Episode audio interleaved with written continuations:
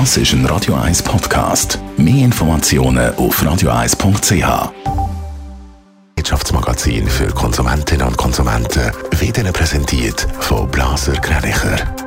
Wir beraten und unterstützen Sie bei der Bewertung und dem Verkauf von Ihrer Liegenschaft. blasergreinicher.ch Dave Burkhardt. Kontaktloses Zahlen ist in der Schweiz sehr beliebt. Bei der jüngsten Zahlungsmittelumfrage der Nationalbank haben 9 von 10 Befragten angegeben, dass sie Kredit- oder Debitkarten mit einer kontaktlosen Zahlungsfunktion haben.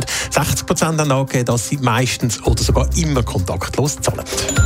Nach dem Walliser Chemiekonzern Lonza steigt mit Novartis ein zweites Schweizer Unternehmen in die Bereitstellung von Corona-Impfstoff ein. Die Europäische Arzneimittelbehörde hat zwei neue Novartis-Fabriken grünes Licht gegeben. Dort sollen noch in diesem Jahr 50 Millionen Dosen vom Pfizer-Impfstoff in Fläschchen abgefüllt werden.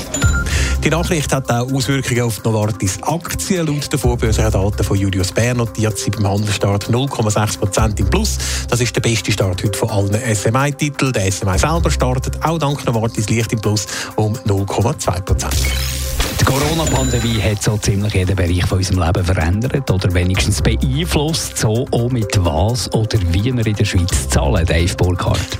Ja, jeder Dritte in der Schweiz hat in der Pandemie sein Zahlungsverhalten nachhaltig angepasst und zahlt jetzt häufiger mit der Kredit- oder der Debitkarte. Das zeigt die neueste Umfrage zur Zahlungsmittelnutzung von der Schweizerischen Nationalbank SMB.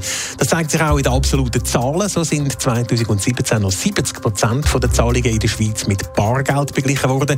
Im letzten Jahr sind es gerade mal noch 43 Prozent Entsprechend aufgeholt haben die Kartenzahlungen, die mittlerweile schon fast die Hälfte der Zahlungen ausmachen. Beliebt ist Bargeld aber immer noch in der italienischsprachigen Schweiz bei Leuten ab 55 und in Haushalten mit mittleren oder tiefen Einkommen. Bargeldlos zahlen kann man aber nicht nur mit Karten, sondern auch mit Apps. Wie sieht die Entwicklung aus?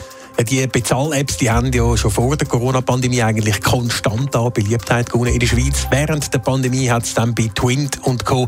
einen regelrechten Boom gegeben. Hat äh, bei der SMB-Befragung 2017 gerade mal einer von zehn angegeben. Er hätte so eine Bezahl-App, ist es 2020 schon fast jeder zweite gewesen.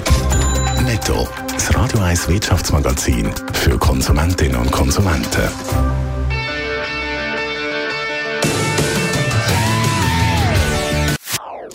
Das ist ein Radio 1 Podcast. Mehr Informationen auf radio1.ch.